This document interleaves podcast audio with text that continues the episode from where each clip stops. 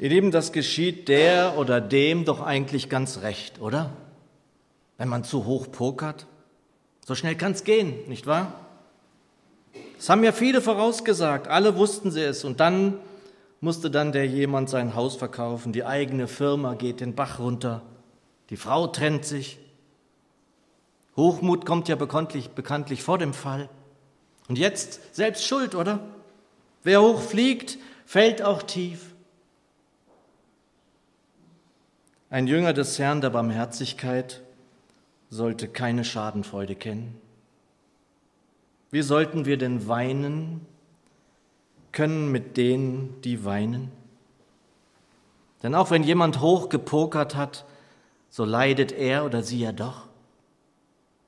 Und auch der verlorene Sohn hatte ja alles verspielt, förmlich alles verspielt, sodass er nur noch bei den Schweinen sitzen wollte. Was aber, wenn wir den Spiegel nun umdrehen und selbst hineinschauen, im Umgang miteinander, mit anderen Menschen, ja mit uns selbst? Wie oder wo steht uns da der Mut? Ist er niedrig oder hoch? Das Wort für diesen Sonntag ist wohl vielleicht schon zu erahnen und zu finden, wer mitlesen möchte im ersten Petrusbrief. 1. Petrusbrief, Kapitel 5.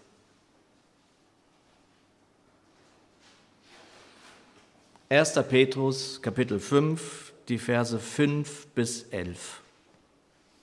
Dort heißt es, alle aber gürtet euch mit Demut gegeneinander, denn Gott widersteht den Hochmütigen, den Demütigen aber gibt er Gnade. Demütigt euch nun unter die gewaltige Hand Gottes, damit er euch zur rechten Zeit erhöhe. Alle eure Sorge werfet auf ihn, denn er sorgt für euch. Seid nüchtern, wachet. Euer Widersacher, der Teufel, geht umher wie ein brüllender Löwe und sucht, wen er verschlingen könne. Dem widersteht, fest im Glauben, da ihr wisst, dass die gleichen Leiden eure Bruderschaft in der ganzen Welt treffen. Der Gott aller Gnade aber, der euch zu seiner ewigen Herrlichkeit in Christus nach kurzem Leiden berufen hat, er wird euch bereiten, stärken, kräftigen, gründen. Sein ist die Macht in alle Ewigkeit. Amen.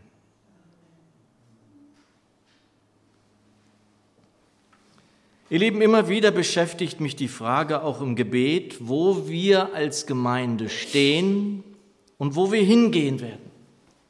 Schon vor Jahren hatte ich da ein Bild, das mir einfach nicht mehr aus dem Sinn gehen wollte. Das Bild eines Bootes, eines Art Rettungsbootes.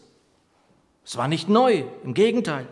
Da war, es war angeschlagen, Planken an den Seiten waren schon leicht beschädigt, aber eben doch ein Rettungsboot in das Menschen hineinsteigen können, um gerettet zu werden. Und das geschah dann auch. Wir hatten nach vielen Jahren ohne Taufen, nicht zuletzt durch die Evangelisation, Menschen hier, die zu Christus gefunden haben, sich haben taufen lassen. Damals, als ich dieses Bild hatte, war die Flüchtlingsproblematik noch nicht in diesem Ausmaß präsent wie jetzt, sodass ich mit diesem Bild jetzt auch eher vorsichtig umgehen möchte. Doch auch da geht es ja um Rettung. Auch eine, bei der es um Leben und Tod geht. Nicht vergleichbar mit den Bildern, die uns in den Nachrichten erreichten. Inzwischen ist unser Boot auch nicht mehr ganz so beschädigt. Wir haben Renovierungsarbeiten im großen Umfang erledigen dürfen, um im Bild zu bleiben. Die Wohnung zumindest betreffend. Auch hier drinnen sieht es schöner, heller aus. Die Wände sind weißer, schöne Lampen an der Decke, dank Waldemar. Auch von außen sieht es schöner aus. Thomas und Waldemar haben Hand angelegt und alles wirkt etwas neuer. Ist damit unser Anspruch sozusagen auch gestiegen? Dürfen wir nun bessere Gesellschaft einladen? Brauchen wir nun nicht mehr Rettungsboot sein, sondern auf mehr, sozusagen auf Höheres hoffen? Will meinen, nun stimmt der Anstrich wieder etwas, somit dürfte ja wohl auch der Anspruch an unser Publikum steigen, sozusagen an die Klientel, die wir zu erreichen suchen? Wo stehen wir da? Wen wollen wir erreichen? Und das werden wir uns ja in den kommenden Jahren mehr denn je fragen müssen. Und eine Vorgabe dafür ist das, was der Herr Jesus selbst uns sagt, für wen oder was er gekommen ist. In Lukas 19, Vers 10 sagt er selbst, denn der Sohn des Menschen ist gekommen, um das Verlorene zu suchen und zu retten. Das Verlorene. Ist uns eigentlich bewusst, dass wir als die, die wir ihm folgen wollen, das wollen wir es ebenso tun müssen? Nun können wir selbst zwar nicht retten, aber müssen sie doch zu dem führen, mit dem bekannt machen, von dem berichten, der die Rettung selbst ist, ja der Retter, der Erlöser. Ihnen berichten von dem, wer der Christus ist, den wir kennen. Und es gibt keine Gemeinde Jesu auf dieser Welt, die diesen Auftrag nicht hat. Also auch wir. Und da ist ja in diesem Wort von Jesus von Suchen die Rede. Und wir werden uns deshalb also auch immer wieder fragen müssen, wie wir suchen wollen. Und hoffentlich wird der Herr gnädig sein und es auch geben, dass wir hier als Andreas-Gemeinde wieder mehr gefunden werden. Niemand kann zum Herrn kommen, denn der Vater zieht ihn zu sich, heißt es in Johannes 6. Aber wie könnten wir selbst suchen und wo? Und auch da gibt es Vorgaben, die wir uns ansehen dürfen. Eine zu finden in den ersten drei Evangelien, Johannes hat sie nicht. Ich lese sie uns aus Lukas Kapitel 5 die Verse 27 bis 32.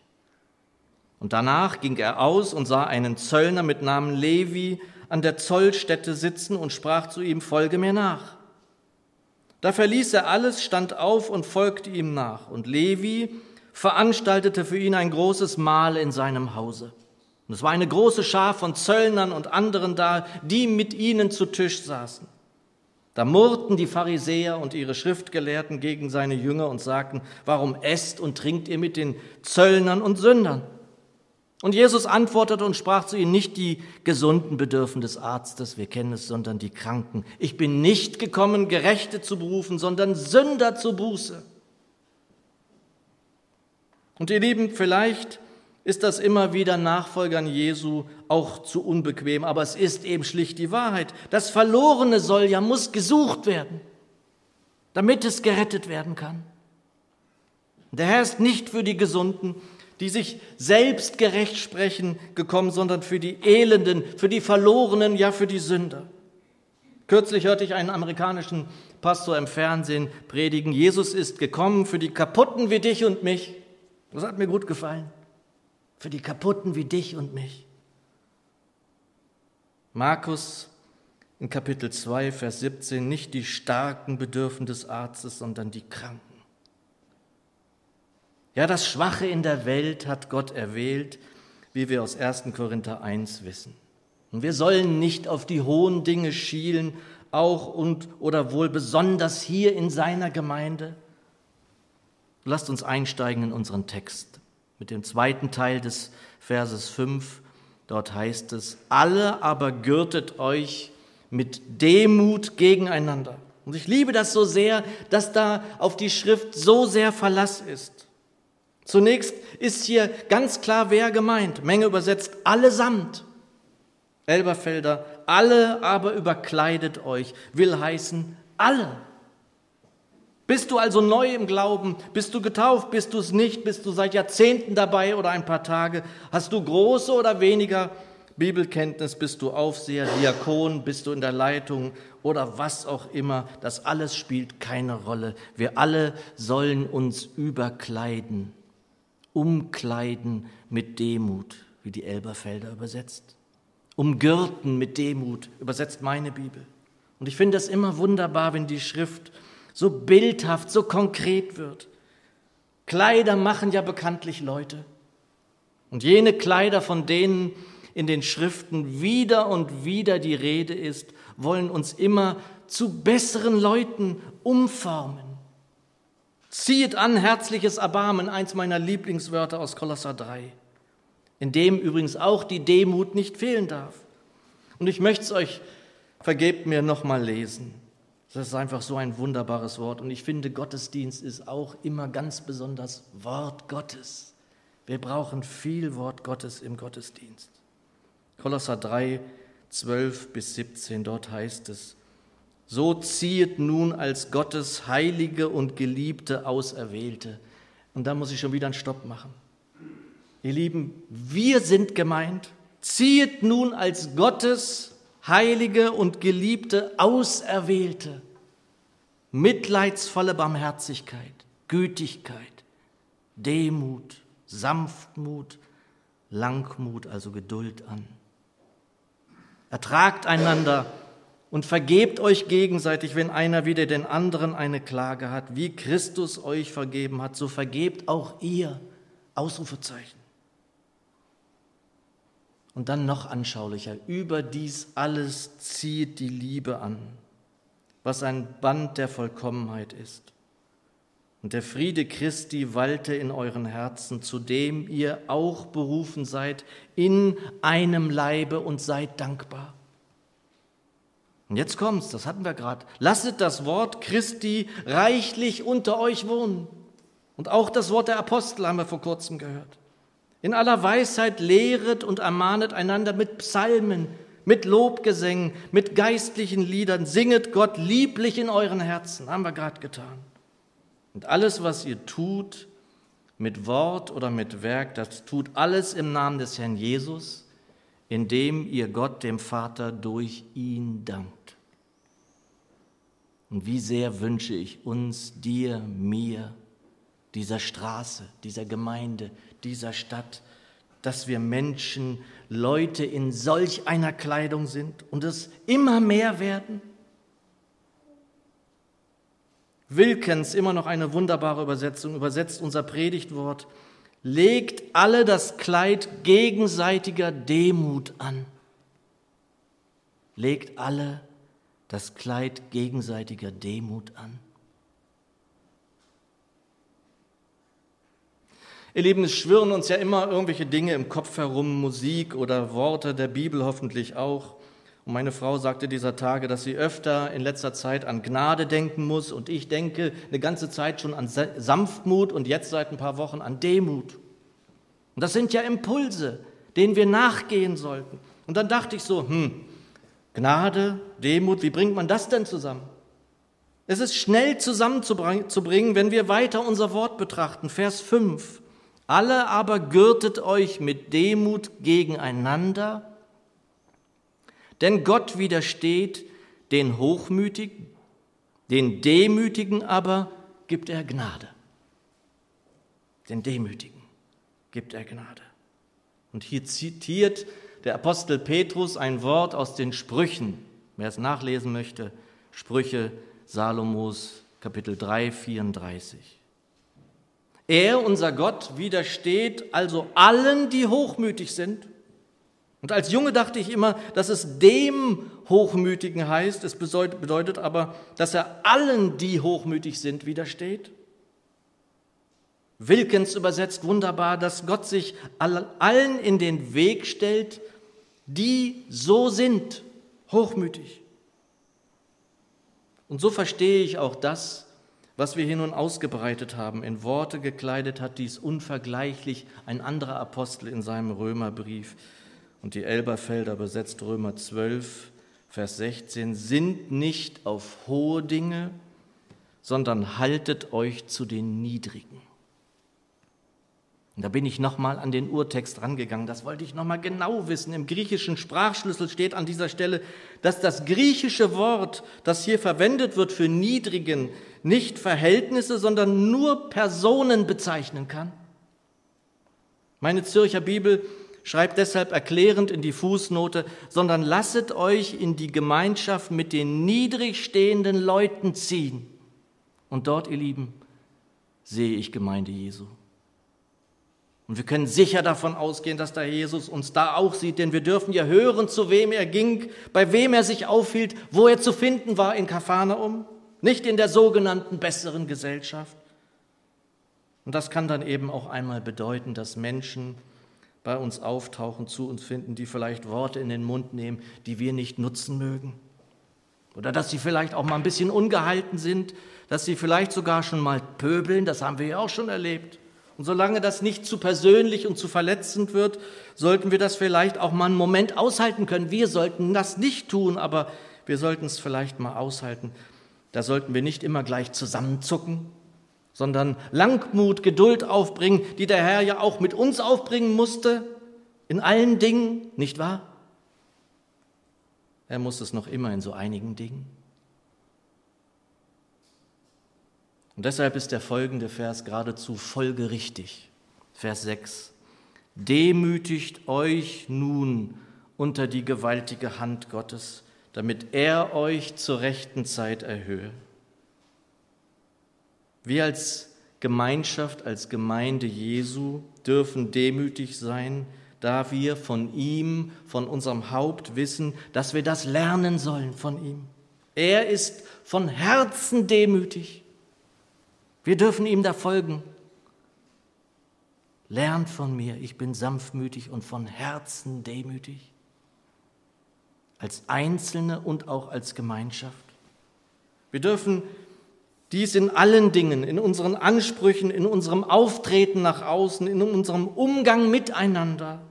Will er uns eines Tages erhöhen, dann dürfen wir uns erniedrigen, nicht auf hohe Dinge sinnen sondern uns zu den Niedrigen halten und uns damit unter seine starke, mächtige, gewaltige Hand demütigen.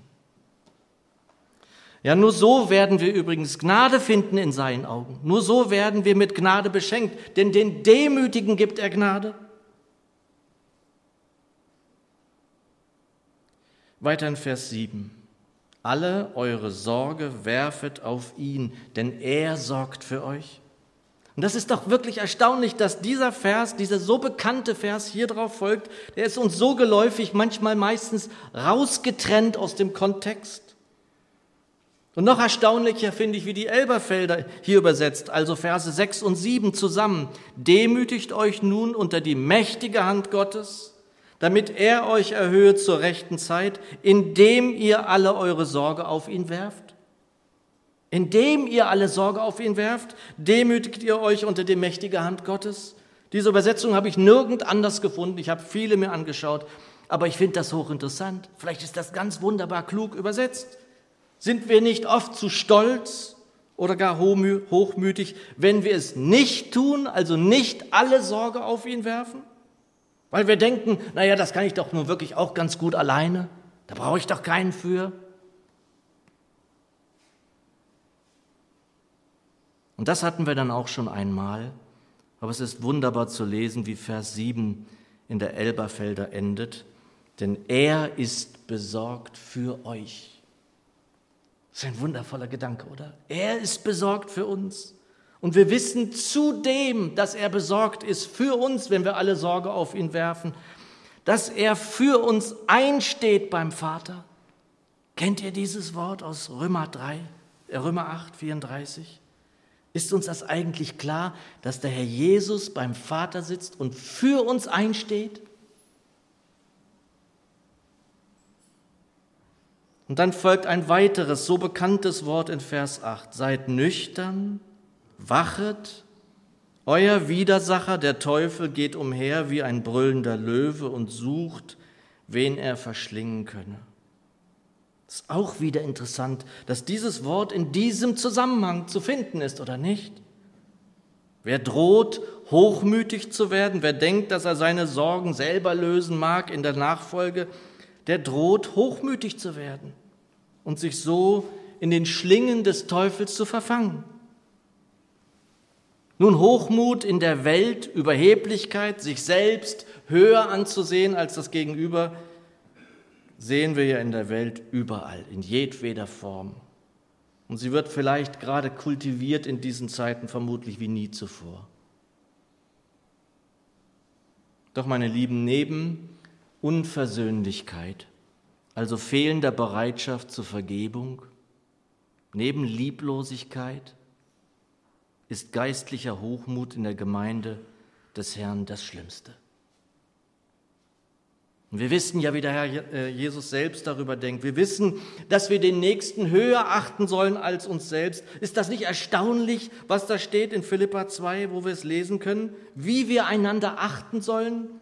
In der Demut achte einer den anderen höher als sich selbst. In der Demut. Ja, wir wissen, dass wir einander lieben sollen, wie der Herr die Gemeinde liebt. Johannes 13, ein neues Gebot gebe ich euch, dass ihr einander lieben sollt, wie ich euch geliebt habe. Lieben wir die Gemeinde so? Wir wissen, dass uns nicht vergeben werden wird, wenn wir nicht vergeben wollen. Wir wissen nun auch, dass wir dauerhaft keine Gnade finden werden, wenn wir meinen, nicht demütig sein zu müssen. Widerstehe dem Hochmut, so widerstehst du dem Widersacher und seinen Fallen, die er auslegt, auch in Gemeinde. Vers 9 erklärt uns die neue Genfer recht gut, wenn sie überträgt, widerstehet ihm, indem ihr unbeirrt am Glauben festhaltet. Ihr wisst ja, dass die Leiden, die ihr durchmacht, genauso auch euren Geschwistern in der ganzen Welt auferlegt sind. Auch wieder ein erstaunliches Wort, wie ich finde. Es weist darauf hin, was wir in der ganzen Welt sehen können. Wir sind aber auch dadurch verbunden miteinander. Nicht nur durch Open Doors, wenn wir für leidende Geschwister beten dürfen, sondern überall auf der ganzen Welt werden Kinder Gottes angegriffen, im Kleinen wie im Großen.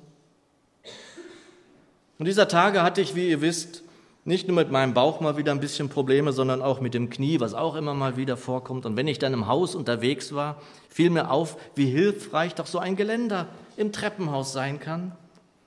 Als Kind habe ich das gar nicht wahrgenommen, als junger Mensch ein Geländer wahrgenommen. Das war für mich eigentlich nur da, um da runter zu rutschen in Karacho. Sonst, für sonst war das nicht sinnvoll. Und wir müssen Treppen ansteigen und auch absteigen sozusagen im Leben unserer Nachfolge. Da hilft uns ein wichtiges Geländer und das ist unser Glaube. Wenn wir auch noch so schwach sind, wenn wir vielleicht zu fallen drohen, so können wir widerstehen, indem wir uns am Geländer unseres Glaubens festhalten.